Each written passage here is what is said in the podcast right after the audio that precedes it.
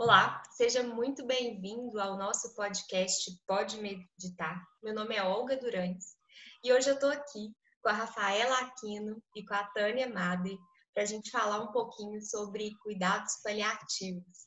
Eu vou deixar que elas mesmas se apresentem e que elas contem um pouquinho da experiência delas. Rafa, você pode começar? Claro. Bom dia, pessoal. É um prazer ter aceitado o convite da Olga para a gente falar um pouco da nossa paixão pelos cuidados paliativos. Meu nome é Rafaela Aquino, eu sou fisioterapeuta, me formei em 2006. Tenho uma pós-graduação onde eu conheci a Tânia Mader, que é minha companheira nessa jornada. Estou terminando minha pós em cuidados paliativos tenho uma formação pela Sotamig em tanatologia e cuidados paliativos. Estou em formação também num curso avançado de cuidados paliativos pela Fundação Elizabeth Kubler-Ross. E nós temos um projeto que chama Entrelaçando Vidas, né? Que eu sou uma das idealizadoras junto com a Tânia, que mais tarde a gente fala um pouquinho dele.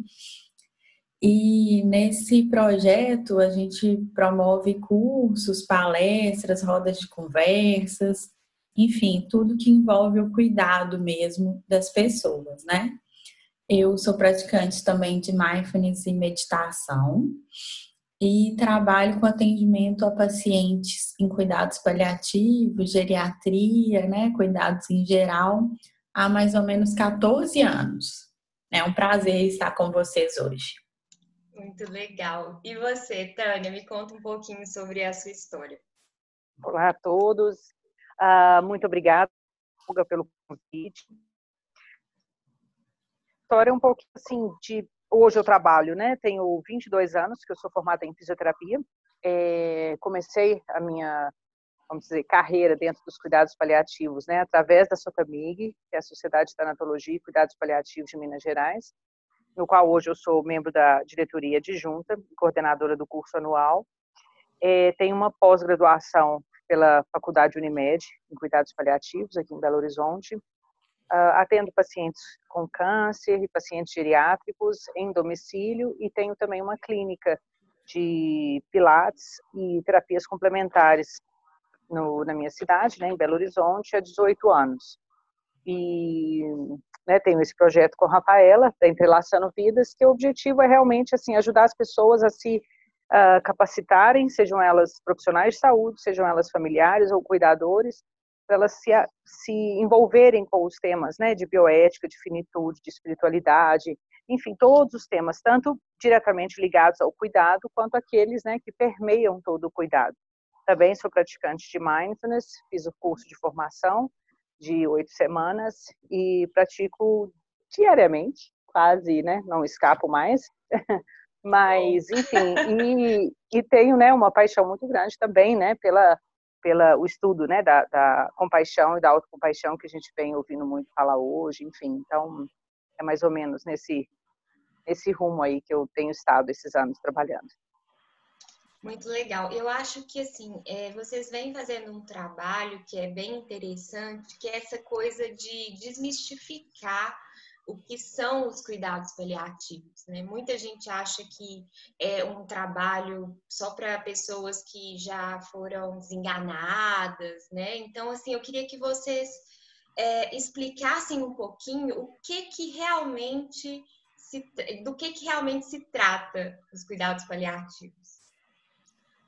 É, então, Olga, é muito legal você trazer essa abordagem, justamente porque a gente busca mesmo desmistificar essa ideia, porque cuidado paliativo é sobre vida, né?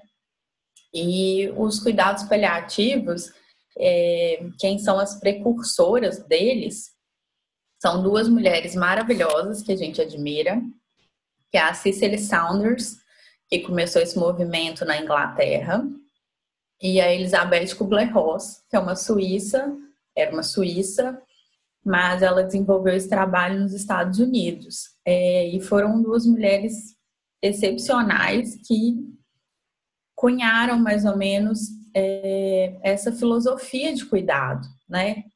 A gente fala que pela OMS mesmo, né?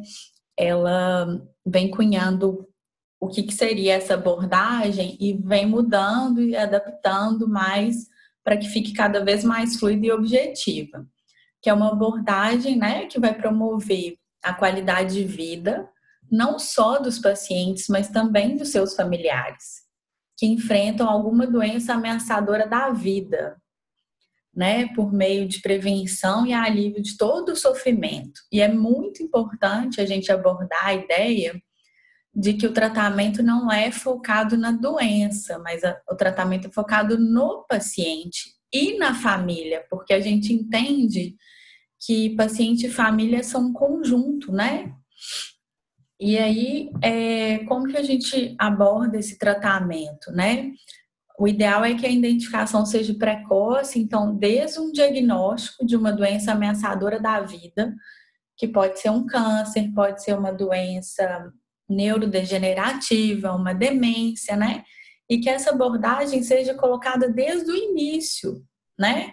Para que a gente não chegue no ponto é, do paciente estar em vias de falecer e aí sim seja acionado os cuidados paliativos. Né? A gente fala que é uma abordagem que é desde o início, onde a gente avalia e trata todos os sintomas do paciente, tanto de ordem física, de ordem psicológica, social e espiritual. Então, uma abordagem muito completa. E... Muito legal, assim, porque eu acho que, pelo menos, né, assim, antes de me aprofundar, eu tinha muito é, essa ideia de, essa ideia errada de que, ah, cuidados paliativos são para quem está morrendo, para quem está na beira da morte. E aí, assim, eu fui vendo que o meu próprio diagnóstico de esclerose múltipla, assim, como não, é uma doença que não tem cura, eu também consigo entrar né, nesses cuidados paliativos, que é fazer algo para minha qualidade de vida. Então, sim, foi sim. aí que eu consegui, assim, aí que eu me interessei pelos cuidados paliativos. É, por coincidência, é, eu acabei formando um grupo na Santa Casa e a irmã de uma dessas minhas alunas estava é, vivenciando um câncer no cérebro, aí eu pude me aprofundar mais e, entender mais o que, que eu poderia de repente fazer ali com a meditação para ajudar essa irmã dela a ter mais qualidade de vida. E aí, assim, foi interessante porque a minha melhor amiga também trabalha com cuidados paliativos. Ela trabalha com cuidados paliativos infantil, que era uma coisa assim que eu nem queria chegar perto, porque eu falava, nossa, muito sofrimento, não quero ver. E aí eu fui me interessando, a gente participou de alguns congressos juntas, e aí eu vi que tem muito mais a ver com a vida do que com a morte. Isso eu achei muito legal. É, Olga, e assim, é muito importante a gente ressaltar é, esse conceito de dor total, que foi cunhado pela Cicely Saunders, que é essa dor que a pessoa sente por tudo, assim, porque o físico dela está acontecendo alguma coisa, o psicológico dela está sendo afetado, a vida social dela já não é mais a mesma, ela se questiona espiritualmente, sabe? Então tem que ser uma abordagem completa juntamente com a família também, porque a família passa por isso, né? Em ver alguém sofrendo por algum motivo.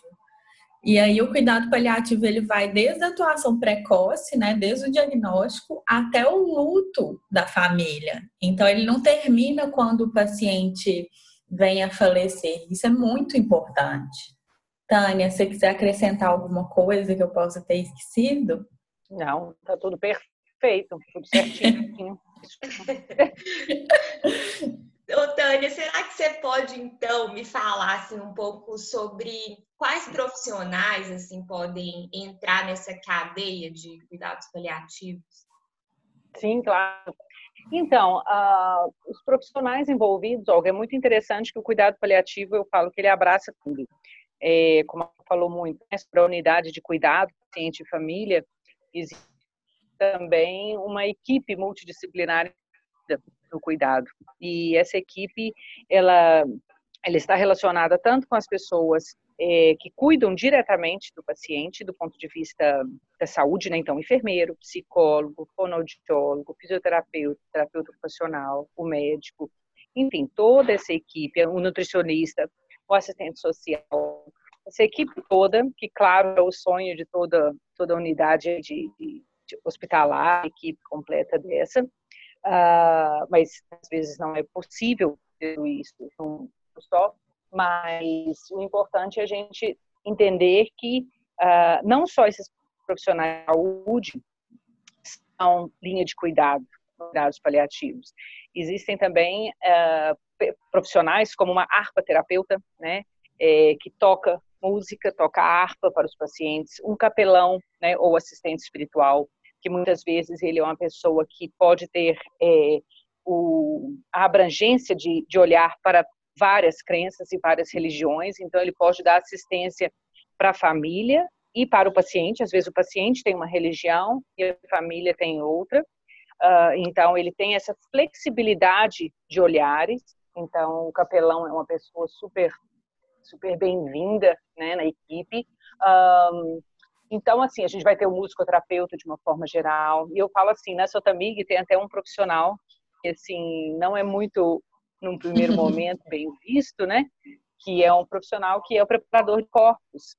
E ele é uma pessoa extremamente sensível, né? Que vai, que vai preparar o corpo da pessoa que você acaba de perder. Então, ele também é uma pessoa muito importante. Claro que ele não está na equipe, ele não faz parte, mas depois que você percebe a importância dele, você entende que, que isso tudo, né? Se a gente está falando da vida como um todo, do processo da morte, do luto, né, a gente está percebendo que existe um contínuo aí de cuidado. E o cuidado vai além disso também, né? Então, assim, se, por exemplo, em cursos como né, o que eu e a Rafaela promovemos, que são às vezes para cuidadores e para público em geral, se o familiar entende que ele também contribuir, né? Ele pode, deve e contribui muito, né, para o cuidado do, do paciente, da família dele, do familiar. Ele também pode receber, é, ele também como se diz, ele pode ser incluído nessa equipe, não com as responsabilidades de uma equipe, mas sim ele pode receber várias informações e orientações do cuidado que podem fazer dele alguém mais atuante e com mais propósito, porque muitas vezes as pessoas se sentem muito impotentes. E se a Rafa fala que familiar deve ser cuidado, é, a gente ter esse olhar de da oportunidade do cuidador familiar cuidar né? Isso é muito importante, porque empodera ele de, de, de ações e de condutas em termos de escuta, em termos de, do cuidado propriamente dito, da assistência ali, às vezes numa, numa troca de posição, de trazer comida, o que for. Mas se a gente, se ele entende que ele pode ser útil em várias formas do cuidado, né, no, no detalhe do cuidado envolve. Eu acho que isso é muito, muito bonito da gente poder oferecer para essas pessoas. Então, Olga, eu falaria que a equipe multidisciplinar envolvida nos cuidados paliativos, assim, ela, ela é muito ampla. Ela, ela envolve pessoas, uh, como eu falei, não só da saúde, mas todas as pessoas que estão com uma intenção genuína e passiva de cuidar do outro e aliviar o sofrimento do outro. Que legal. Eu, eu, não, eu não tinha conhecimento que tinha tanta gente envolvida e que bom, né? Assim, que ah, pode ter harpa terapia, que bom que é, a pessoa que prepara o corpo ela pode estar tá envolvida com a família, porque assim, se eu sei que eu vou morrer, eu posso expressar ali as minhas vontades. Ah, eu não quero que abra o caixão, ou então eu quero que eu esteja maquiada de tal maneira. Enfim, assim, né? Eu posso deixar isso de forma mais explícita para aquela pessoa também, né? Eu acho. Sim. Sim, e eu esqueci de falar, tem também os advogados, né, que podem a gente conhece algumas muito especiais, que são pessoas que podem ajudar nas tomadas de decisões, né? elas, elas lidam com aspectos, os advogados lidam com os aspectos bioéticos envolvidos nas tomadas de decisão, questões eh, tanto de âmbito familiar e domiciliar, quanto questões hospitalares, então, assim, é uma equipe muito grande, assim, eu não consigo hoje, assim, ah, esse aí não entra, tá mais para assim, esse aí dá para incluir também, né? E, e, eu acho que se você entende que o cuidado, né? Então a gente pode falar do reiki, do próprio instrutor de mindfulness, você sabe hoje como que o mindfulness está sendo utilizado também nessa, nessa categoria. Eu não vou falar demais, porque vai ter uma pergunta, né, envolvendo essa questão. Mas eu acho que, assim, tem muita gente, então, assim, que, que pode estar, tá, assim, claramente envolvida no cuidado, se a gente der um, um norte e der um propósito para ela. Legal. Agora, uma coisa que eu queria perguntar para vocês duas, assim, é, porque eu vendo de, de longe, eu fico um pouco preocupada em saber como que vocês lidam com o sofrimento, né? Porque como que vocês conseguem, de alguma maneira, não serem carregadas? Porque, assim, é muito sofrimento. O que que faz uma pessoa é, seguir por esse caminho e não ser arrastada pelos sofrimentos alheios, pelos sofrimentos familiares, pelos próprios sofrimentos dos pacientes. Como que vocês fazem assim para de alguma maneira lidarem melhor com o sofrimento? É, Olga, até engraçado você fazer essa pergunta, porque ontem a gente teve uma live com o Dr. Lucas Guimarães, onde a gente falou de compaixão, empatia e burnout. É, e a gente salientou muito essa questão é, de se envolver demais né, com o sofrimento. Porque a gente fala que todo profissional ou pessoa envolvida no cuidado, ela precisa ter uma empatia pelo outro, né? Mas ela não pode ser arrastada por essa empatia. Então a gente trabalha muito assim, eu estou ali eu estou aqui para ajudar e fazer o máximo que eu puder fazer, mas eu preciso colocar uma barreira no sentido de que esse sofrimento não pode vir comigo depois. E a gente cunha também muito é, a questão do autocuidado, porque se eu não me cuido, ou se eu não tenho uma autocompaixão comigo mesma, eu não consigo cuidar do outro integralmente. E a doutora Elizabeth Kubler-Ross, que era uma psiquiatra, ela cunhou dois termos importantes, que é a suspensão de juízo, que a gente tem que fazer quando a gente está atendendo alguém, e a mente de principiante, que é aquela escuta, é, tem até uma prática do mindfulness que a gente faz isso, onde você só escuta, você não tem as reações, então você só absorve o que a pessoa está te passando. E a suspensão de juízo seria: eu não julgo o que está acontecendo. Então, por mais que eu chegue na casa e a família não esteja preparada para aquele momento, eu não vou julgar essa família, eu vou acolher essa família, entender que está muito difícil para eles, entende? Então, assim, é nesse sentido de nos cuidar antes dos atendimentos, nos preparar para estar ali integralmente com a pessoa, para fazer um tratamento assertivo, né? É, mas também com uma humanidade, né?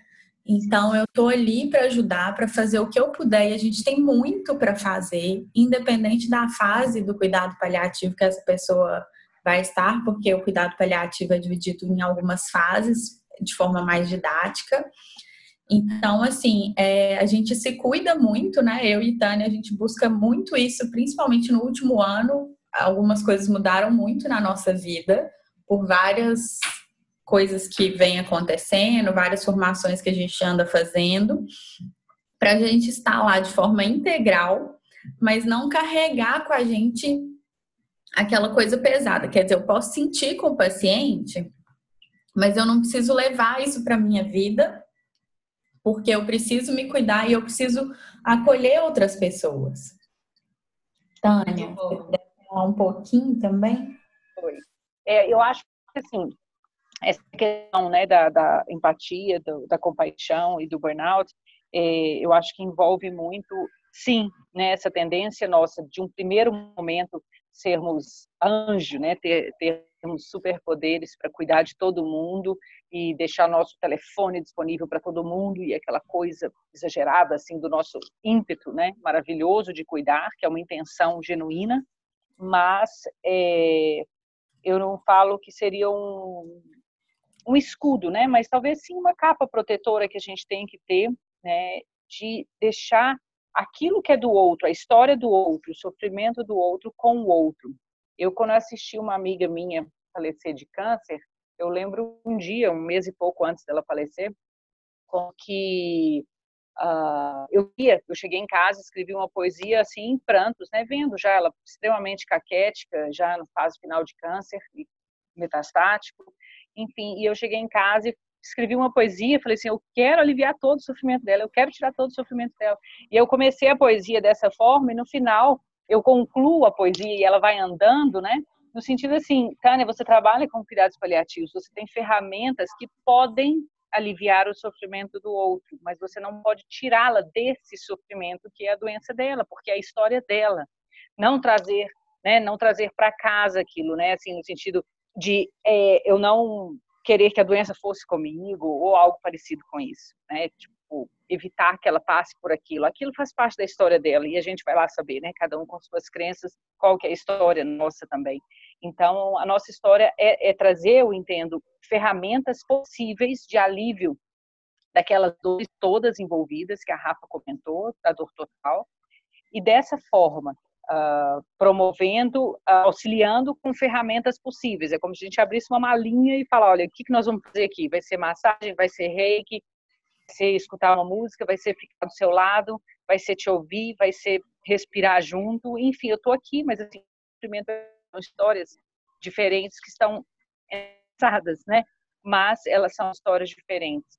E aí a gente pode estar tá fazendo isso, né? Leituras, é, poesias, música, fazendo terapia, entendendo, né? Sobre essa, essa separação, né? Do que é meu e do que é do outro, ah, fazendo né, a própria meditação, fazendo práticas de autocompaixão.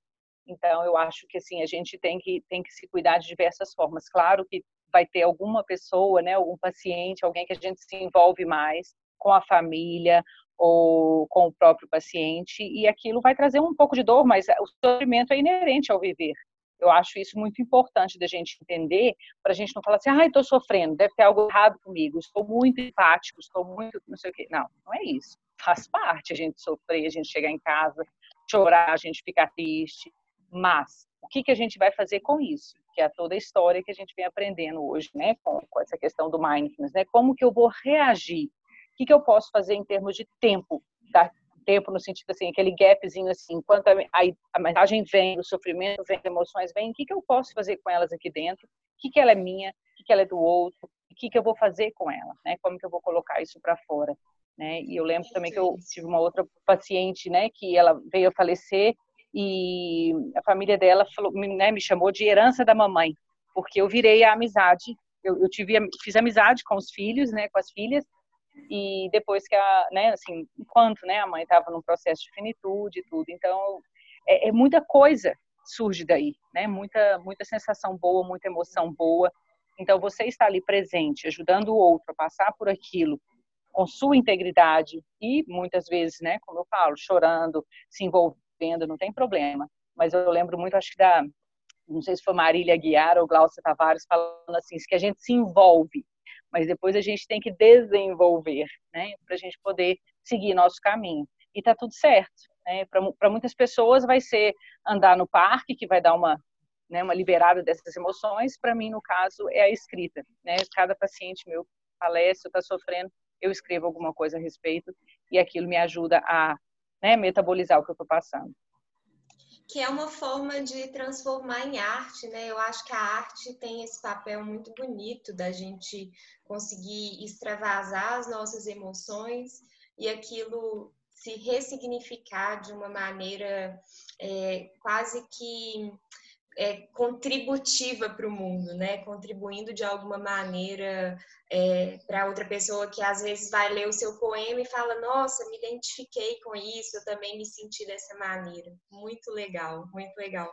É, na fala da Rafa, ela, ela trouxe alguns pontos assim que assim, eu acho que é, eu tinha programado, né, perguntar o que que mindfulness tem a ver com cuidados paliativos, mas ficou muito claro quando a Rafa falou que, ah, que ela chega de forma aberta, né, para um atendimento, sem julgamento.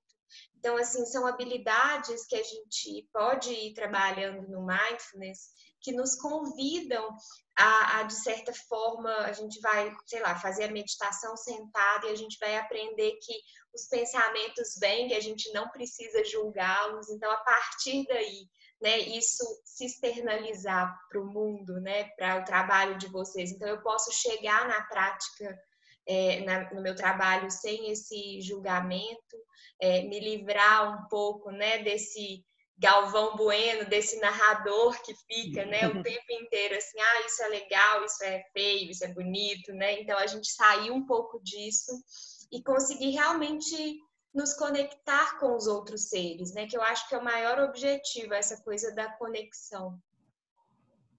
Sim, e quando você fala sobre essa questão do mindfulness, é, ele é fundamental eu acredito, né, tanto para os profissionais de saúde quanto, né, assim, para os familiares que estão lidando e para o próprio paciente, né, porque eu não lembro o nome da, da escritora, porque é um nome confuso, assim, diferente, né, da cultura, mas ela fala sobre o manejo da dor crônica através da do mindfulness, né? Então a importância muitas vezes de do paciente também estar no momento presente, não julgar, aceitar o que está acontecendo, né? E como o Victor Frankl fala, a gente tem que cuidar do sofrimento é, evitável, mas o inevitável, cuidar no sentido assim, ter estratégias para aliviar esse sofrimento evitável. Mas o sofrimento inevitável, a gente tem que, tipo, né, chafurdar na lama. A gente tem que estar ali e falar assim, olha, isso aqui é meu, é meu, faz parte da minha história.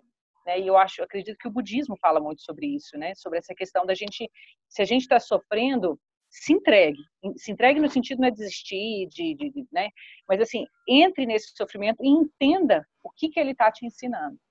Né? É Pode ser muitas vezes a humildade. A música, né, Tânia? Assim, por exemplo, ah, se o momento é de dor, não adianta eu querer que aquele momento seja de alegria, né? Forçar uma alegria, mas assim, eu posso abraçar a dor e ver assim, olha, tá doendo mesmo, tá, tá doendo até fisicamente, isso tá me deixando muito mal. E aí vem as ferramentas, eu acho que de autocompaixão, da gente ter gestos compassivos, de conseguir falar palavras gentis pra gente, né? Então acho muito válido isso que você trouxe. E Olga, é, só falando aqui da Tânia, falando dos pacientes, a gente vai lembrando, né? É, a gente chega prontinho, assim, né? Mas cada paciente é um, sabe? Então, assim, muitas vezes foi muito difícil, muitas vezes foi não tão difícil, mas não tem uma fórmula, sabe?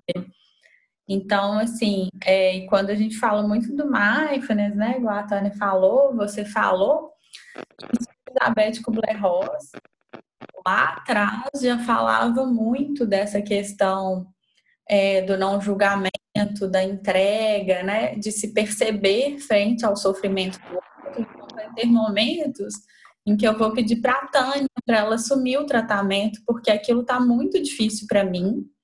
E aí eu tenho que parar e entender o que, que eu me torno, por que, que aquilo está difícil, sabe?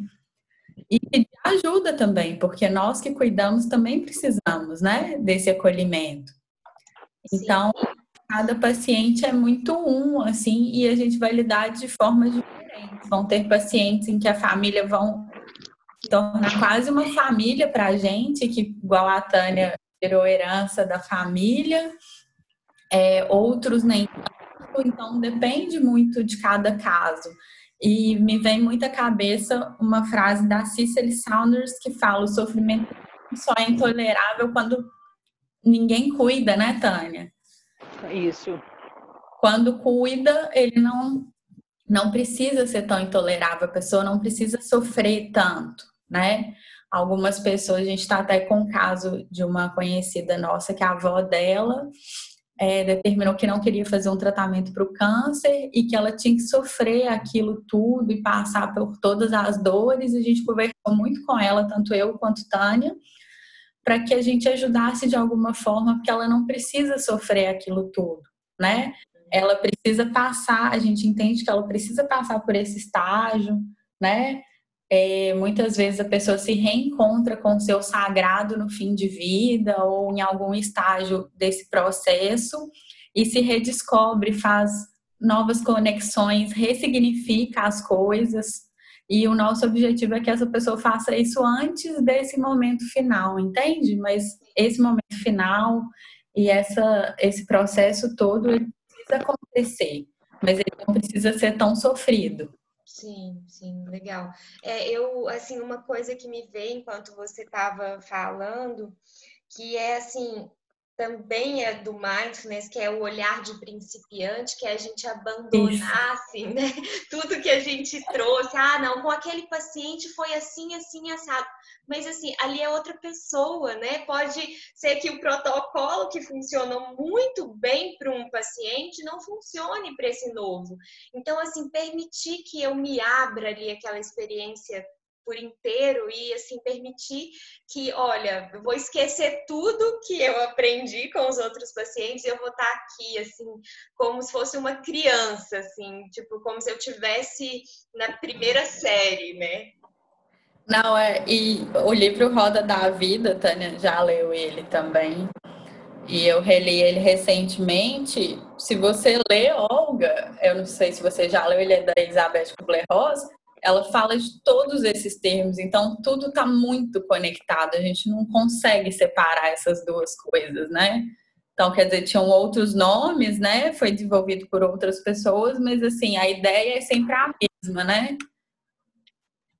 Muito, muito bom. É, outra coisa que, assim, é, eu queria saber como é que vocês estão vendo, né? Porque a gente está vivenciando um momento de pandemia. Esse programa está sendo gravado dia 21 do 5, né? Então a gente está vivenciando uma pandemia do Covid. E como que vocês veem assim é, a atuação dos cuidados paliativos nesse nesse quesito também, né? Nesse momento tão sofrido que a gente está vivenciando, que às vezes pacientes ficam lá internados e longe dos familiares e às vezes não dá para né, assim, são tantas urgências que talvez os cuidados paliativos eles fiquem um pouco de lado. Como que vocês conseguem enxergar esse momento? Já deu para criar assim um panorama dos cuidados paliativos nesse contexto também? Assim, a gente está vendo muita coisa acontecendo, Olga, e é, muitas pessoas deixando, sendo deixadas de lado pelo Covid, né? Só que a gente tem que lembrar que existem outras pessoas que já estavam em alguns tratamentos e que elas precisam continuar sendo tratadas com excelência, né? E a gente fala que hoje, como a gente não pode tocar, a gente olha. Então, às vezes, o olhar vai falar mais do que mil palavras, né? E sempre tentar proporcionar para esses pacientes é, um encontro ali com a família, né? De pode ser, sei lá, por uma videochamada, né? Hoje a gente tem tanta tecnologia e é, o Covid traz, quer dizer, ele joga na nossa cara, como a Ana Michele fala, que é uma paciente de câncer metastático, ela até escreveu um livro, Tânia leu ele recentemente, eu adorei pode... esse livro, só uma observação. Enquanto eu respirar, né? E ela fala muito isso, porque hoje as pessoas receberam é, a biópsia delas, né? As pessoas que estão com Covid, né? Porque a gente não sabe onde as coisas vão dar. Isso levanta uma questão muito importante que a gente sempre fala. Vamos conversar agora sobre as coisas, sabe? Não vamos protelar isso. Eu acho que isso vem muito do paliativo que a gente sempre tenta ter esse tipo de conversa e às vezes com os nossos próprios familiares, eles falam: "Não, vamos deixar para depois, não é hora agora, né?" Não é um momento e esse momento de crise que a gente vive do Covid, ele traz essa discussão muito forte, né? Tanto com essa dificuldade para fazer a despedida mesmo, né? A gente tem um capelão queria até fazer uma live com a gente, mas ele perdeu a melhor amiga dele e ele não pôde se despedir dela. Então, isso levanta muita coisa. Então, assim, será que a gente precisa deixar para o fim de vida para falar o que, que eu queria ser feito, como que eu queria as coisas? Ou será que isso levanta essa discussão agora para que a gente possa viver intensamente? Porque o cuidado paliativo traz muito isso. Vamos viver enquanto há vida, né? Muito Porque bom. adianta eu começar a viver quando eu já quase não tenho mais tempo. Tânia, se você puder. Eu acho, é, eu acho que essa pandemia, né, já tem uns 60 dias que a gente está aí, né, meio que em casa, lidando com vários sentimentos é, distintos. Eu acredito que as cinco fases, né, da, da Elizabeth Kubler-Ross estão fazendo muito sentido agora, né? No começo a gente com muita negação do que estava acontecendo e barganha, enfim, raiva. Eu acho que isso, esses processos, né, que Kubler-Ross uh, citou no trabalho dela, tem muito a ver com qualquer processo de luto que a gente tenha ou de enfrentamento de uma né, de uma doença, de uma situação como a que a gente está vivendo agora.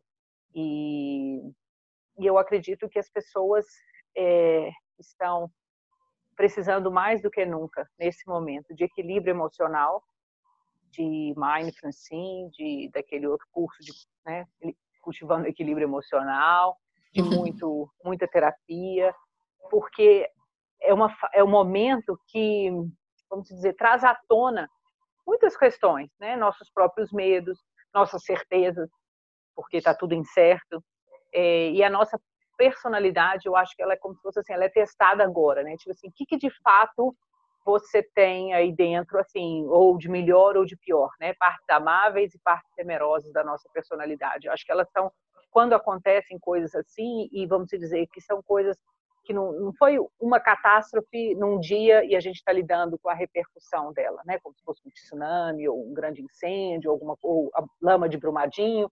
Não é isso. Né? É uma coisa que a gente está vivendo todo mundo junto em vários lugares diferentes do mundo e cada um fazendo a sua, tendo a sua estratégia de enfrentamento. Por um lado, isso mostra a capacidade do ser humano de criar, de se inovar, de se reinventar, ao mesmo tempo, o que é muito, muito lindo, que eu acho que nos conecta mais ainda, é a individualidade. Porque se cada um está enfrentando de um jeito, se cada um tem uma, uma personalidade, uma possibilidade de encarar tudo isso, é porque somos únicos e somos e cada um tem a sua estrada. Então existe então mais respeito ainda por todas as pessoas que estão envolvendo envolvidas nisso porque tem umas pessoas que a gente pode né, considerar que estão sendo muito, é, muito abertas, muito tranquilas, e tem pessoas que estão extremamente temerosas. E eu acho que nesse espectro aí tem, tem todo mundo no meio. E eu falo por mim, enquanto diretora de uma clínica, né, que as pessoas, tem várias pessoas querendo voltar a fazer o Pilates, a fazer tudo, sem importar com nada. E tem pessoas que mesmo se eu abrir a clínica não vão, porque estão, assim, é, aí que eu, a gente não entende muito, né? Se elas estão respeitando a, a quarentena, o, o, isolamento, conforme os, os jornais estão pedindo, ou se agora já entrou num problema, numa questão de um medo tão grande interno que as pessoas não querem sair.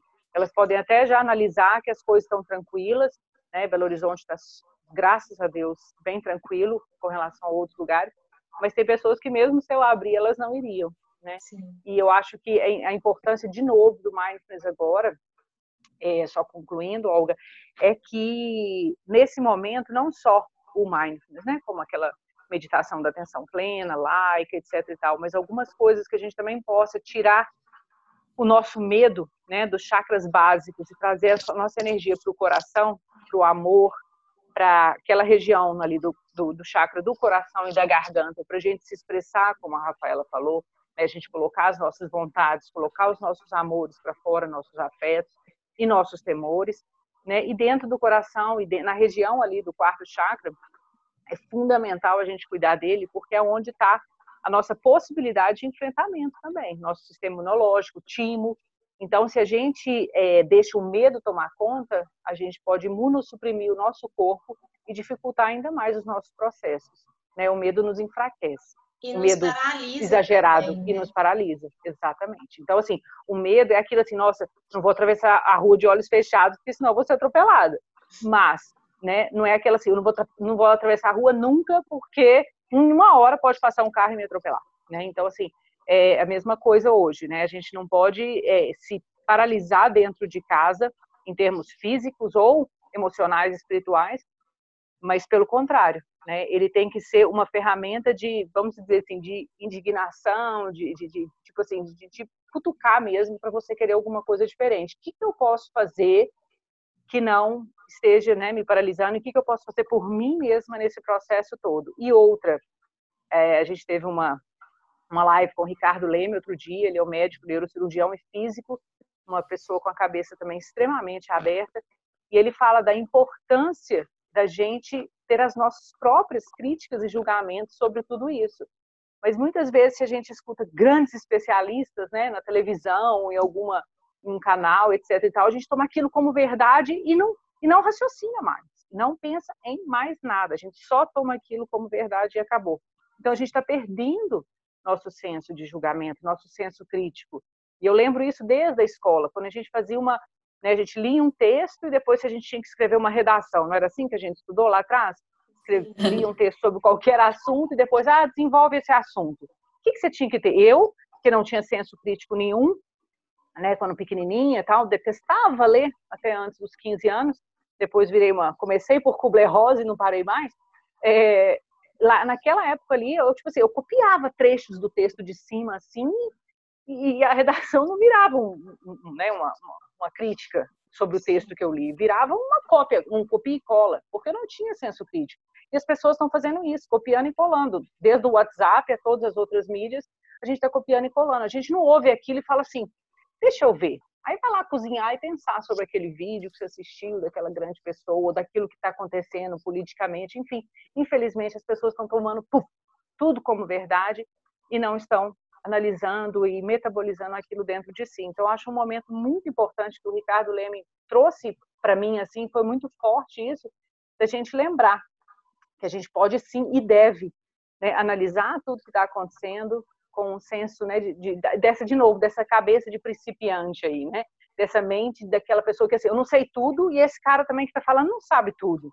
Deixa eu ver o que, que eu posso aproveitar do que ele falou para o meu dia a dia. Né? E é assim que eu tenho vivido até para os meus clientes. Muita gente, ah, Tânia, por que você não abre a clínica e deixa duas, três pessoas serem atendidas ao mesmo tempo e tal? Eu falei, de jeito nenhum, de hum. jeito nenhum.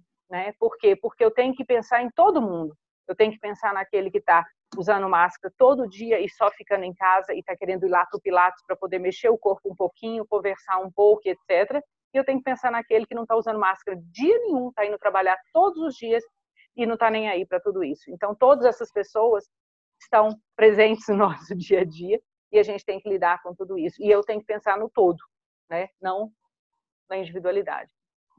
Muito obrigada, amei isso. É, antes da gente encerrar, é, eu queria dizer que a, a Rafa e a Tânia elas têm um perfil no Instagram chamado Entrelaçando Vidas, então por lá elas divulgam os cursos, elas têm feito várias lives interessantes, então é um ótimo perfil para vocês acompanharem. E queria que vocês deixassem algumas dicas de livros, podcast, não sei, assim, coisas que quem desejar aprofundar no tema poderia contribuir. É, Para finalizar, Olga, só reiterando que a gente e o cuidado paliativo prega que a morte é um processo natural. Então, é, temos algumas indicações, como A Morte é um Dia que Vale a Pena Viver, da Ana Cláudia Quintana Arantes. Ela lançou um novo livro recente. É uma pessoa muito forte aqui no Brasil que fala muito sobre isso, tanto para profissionais quanto para pessoas leigas, que é o que a gente acredita. A Roda da Vida, de Elizabeth Kubler-Ross, que é um livro onde se aprofunda mais no tema. É, em Busca de Sentido, de Viktor Frankl, que ficou em um campo de concentração nazista e onde ele fala de coisas assim maravilhosas e estando nessa situação muito difícil, enquanto eu respirar da Ana Michele, né, que é uma paciente que coloca a visão dela sobre isso tudo. Saúde e Consciência é o livro do Ricardo Leme que a Tânia falou. Tem o livro da Gláucia Tavares, que é uma das professoras de vários cursos nossos, que é Do Luto à Luta e tem vários outros que eu não estou me recordando o nome agora, mas a gente pode deixar disponível e que é sempre uma busca, né? Tanto interna quanto externa. Tânia, você lembra de mais algum de cabeça imediata? Tem, tem, tem. vários, né? Tem vários, é. Esse, o novo aí que você falou, Rafaela, chama Histórias Lindas de Morrer, né, da Ana Obrigada. Narantes. É, maravilhoso, lindíssimo. É, tem o Viva Bem com a Dor e a Doença, que é da Vidyamala Burt, que é esse que eu falei com vocês sobre a meditação da atenção plena para a dor crônica. Tem o livro Tardes de Maio, da Carmen Oliveira, ela é uma intensivista e ela escreve poesias para poder justamente fazer essa catarse né, dos processos de sofrimento dela dentro dos hospitais e vendo o sofrimento humano. Saúde e Consciência, do Dr. É, Ricardo Leme, que é esse nosso parceiro de cursos e simpósios. Sobre o Viver e o Morrer, de Evaldo Assunção, maravilhoso livro. Comecei a né, assim, ele é da história, assim, né, de, de, de, como fala, de quando a gente começa a estudar sobre tanatologia e cuidados paliativos. O livro tibetano do Viver e do Morrer, de Sogyal Rinpoche. Tem Qual Tua Obra, de Mário Sérgio Cortella. No Final do Corredor, com Ana Coradazzi. Enfim, são vários livros que nos trazem né, essa ideia, tanto da, da questão da, da finitude, quanto a questão do legado da nossa obra, o que a gente veio aqui fazer, a, né, essa ferramenta de escrita para é, né, nos, nos, acomodar com os nossos sofrimentos. Enfim, é, o cuidado paliativo algo é uma coisa maravilhosa, assim, no sentido que ele abrange a vida inteira, ele abrange tudo, porque ele abrange as questões do viver e da transcendência. Então, né, a espiritualidade, as diversas religiões, a compaixão, enfim, não tem limites, assim, é a bioética mesmo, é um tema super estudado. Então, assim, é muito lindo, porque assim, ele abre possibilidades da gente não só ser quem a gente é enquanto profissional, né? Por exemplo, eu e Rafaela temos a nossa busca, mas uma gosta mais de uma coisa, a outra do a gente gosta de coisas em comum, assuntos em comuns, e a gente está fazendo buscas separadas. Então, assim, cada uma, por mais fisioterapeuta que seja, por mais uh, especialização em cuidados paliativos que tenha, a gente tem a nossa história também, porque a gente tem o nosso, a nossa bagagem. Né? Eu, eu, eu, admiro muito o budismo e outras religiões, então eu, eu, estudo um pouco sobre isso, porque a gente não sabe quem a gente vai atender e essa pessoa pode né, entender que, olha, isso aí que você falou faz sentido, né? a questão da impermanência que o budismo fala, enfim. Então, eu acho que o que mais se vale dentro dessa busca, quem estiver fazendo uma busca genuína dentro do cuidado paliativo, de atender pacientes com sofrimento total, é a pessoa se munir mesmo de de muito estudo, de muita uma finitude da vida e tudo isso que permeia e fazer a sua busca pessoal do, do caminhozinho que ela quiser, né? A respeito do perdão, a questão religiosa, o que ela quiser, as questões de escolha.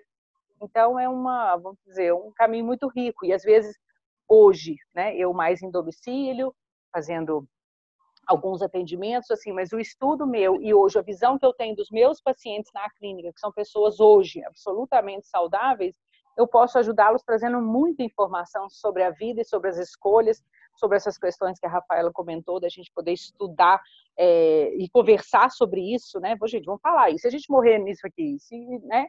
Enfim, como é que você quer ser enterrado? O que, que você quer? Sim. Muito obrigada. Eu quero agradecer muito a presença de vocês. Assim, foi algo muito enriquecedor. Eu aprendi muito hoje. Então, muito obrigada, Rafa. Muito obrigada, Tânia. Eu espero que você que esteja ouvindo esse podcast tenha aproveitado esses conhecimentos para se aprofundar no tema. E é isso. A gente se vê no próximo episódio. Muito obrigada.